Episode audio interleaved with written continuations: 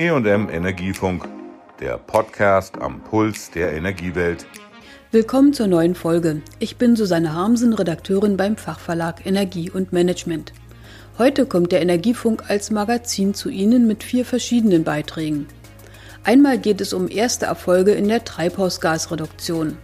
Chefreporter Ralf Köpke kommentiert die Blockade des Ausbaus erneuerbarer Energieerzeuger.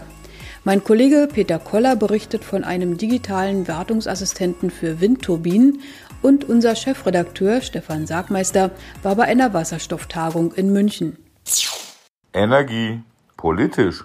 Am Montag, den 16. März, konnte Bundesumweltministerin Svenja Schulze von der SPD eine frohe Botschaft verkünden. Die deutschen CO2-Emissionen sind im vergangenen Jahr im Vergleich zu 2018 um 6,3 Prozent gesunken. Gegenüber 1990 waren es insgesamt sogar 35,7 Prozent. Das ist nah dran am 40-Prozent-Ziel, das Deutschland eigentlich in diesem Jahr schaffen will. Die positive Entwicklung von 2018 hat sich 2019 fortgesetzt. Sie hat sich sogar beschleunigt. Und das ist eine Entwicklung, äh, die Mut macht. Es war der zweitgrößte Rückgang seit 1990, sagte Schulze weiter. Stärker sanken die Emissionen nur im Jahr 2009, als die Wirtschaft unter den Folgen der Finanzkrise litt. Anders als damals sei die Klimagasreduktion jetzt aber bei wachsender Wirtschaft gelungen. Diese Entkopplung bezeichnete Bundesumweltministerin Svenja Schulze als großen Erfolg. So hätte der deutlich höhere Preis im CO2-Zertifikatehandel von durchschnittlich 25 statt 15 Euro dazu geführt, dass Kohlekraftwerke viel weniger Strom produzierten.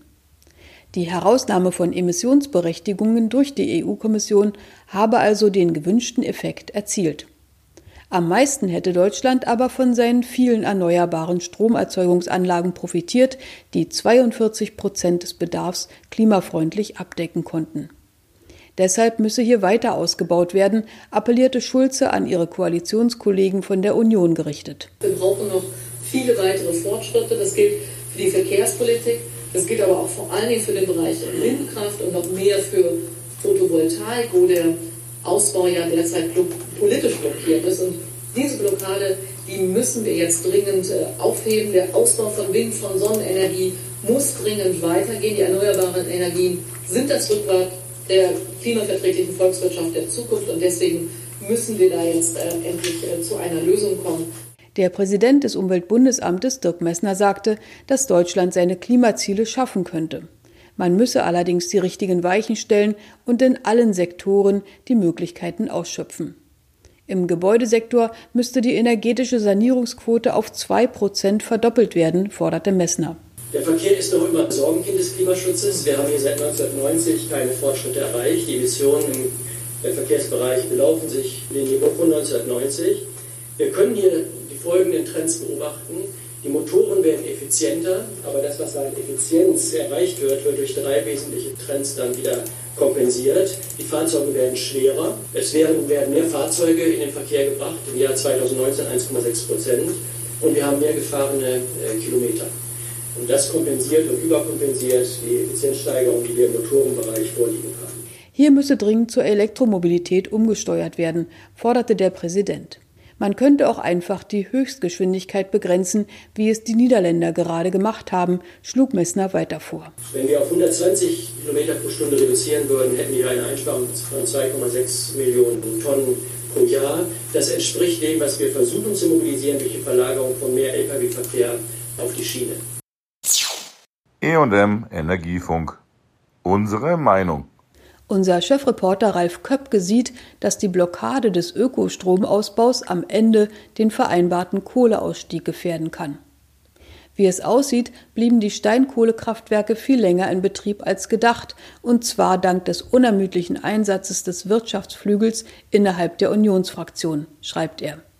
Denn seit Monaten setzen die Mannen um den CDU-Bundestagsabgeordneten Carsten Linnemann alles daran, den weiteren Ökostromausbau zu behindern, zu blockieren und zu boykottieren. Ihr kompromissloses Beharren auf einer bundesweit einheitlichen 1000 Meter Abstandsregelung für neue Windturbinen an Land habe nun dazu geführt, dass selbst die Ministerpräsidenten der 16 Bundesländer bei ihrem jüngsten Treffen mit Kanzlerin Angela Merkel von der CDU das Energiethema von der Tagesordnung genommen haben. Was nicht nur eine Lösung für die Ausbaukrise der Onshore-Windenergie weiter vertagt.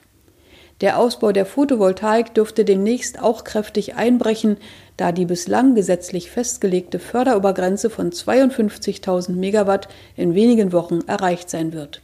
Ralf Köpke. Die Kritik an der CDU-Blockade zum weiteren Ausbau von Solar- und Windenergie beeindruckt Thomas Barreis anscheinend nicht im geringsten. Auf Twitter schrieb der CDU-Bundestagsabgeordnete, nur weil hier immer noch manche glauben, dass der Solardeckel oder die Windabstandregelung die dringendsten Probleme sind, wir haben gerade noch ein paar andere drängendere Themen zu bewältigen, die unser Land betreffen. Dass Barreis damit die Corona-Krise meint, ist klar. Fakt ist aber, vor Ausbruch des Corona-Erregers hatte die Union monatelang Zeit gehabt, neue Rahmenbedingungen für den Ausbau der erneuerbaren Energien zu setzen, was sie aber nicht genutzt hat. Mit jedem weiteren Tag, an dem das Coronavirus die Republik länger in Beschlag nimmt, verliert das Energiewende-Thema und der Ökostromausbau an Aufmerksamkeit und verschwindet vom politischen Radar, fürchtet mein Kollege. Zudem gebe es in den Reihen der Unionsfraktion Abgeordnete, die sich offen zum Weiterbetrieb der Atomkraftwerke bekennen. Und genau diese Leute hintertreiben, wie es scheint, jetzt auch den Kohleausstieg. Gasometer. Das Bundesumweltministerium sieht Wasserstoff nicht als Lösung im großen Rahmen, sondern eher als Lösung für spezielle Anwendungen wie die chemische oder Stahlindustrie. Das erfuhr unser Chefredakteur Stefan Sargmeister auf einer Veranstaltung des Verbandes der bayerischen Wirtschaft in München. Harald Kohl, zuständig für Grundsatzangelegenheiten des Klimaschutzes im Bundesumweltministerium, sagte, es gebe keine Skepsis gegenüber Wasserstoff. Doch er macht durchaus deutlich, dass sein Haus die Bedeutung von Power to X, also die Umwandlung von Strom in Gase wie Wasserstoff oder in flüssige Kraftstoffe, nicht als allzu hoch ermesse. Sie wäre nämlich zu kostbar, um sie zu verheizen oder zu tanken. Harald Kohl. Aus Grund des Klimaschutzes sollte der Einsatz von PDX aber eben auf die Bereiche beschränkt sein, meinen wir, in denen die direkte Nutzung von erneuerbarem Strom nicht möglich ist. Stichwort Stahlindustrie, Stichwort Chemieindustrie und dann natürlich auch in den Bereichen, wo es eben definitiv nicht geht, wie im Luftverkehr, wo man eben sowas wie flüssigen Brennstoff braucht und möglicherweise auch im Seeverkehr.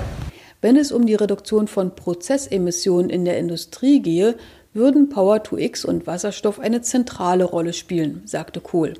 Rechne man allerdings zusammen, was die einzelnen Sektoren an Wasserstoff benötigten, um wesentliche CO2-Einsparungen zu erzielen, so brauchten wir viel mehr Wasserstoff, als Deutschland produzieren könnte.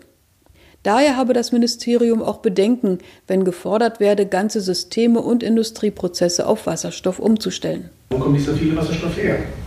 Und aus unserer Sicht müsste das natürlich grüner Wasserstoff sein, also Wasserstoff, der tatsächlich nichts an Treibhausgasen äh, bei der, der Produktion dieses Wasserstoffs entsteht. Wo soll dieser ganze Wasserstoff herkommen? Was zieht das wiederum nach sich?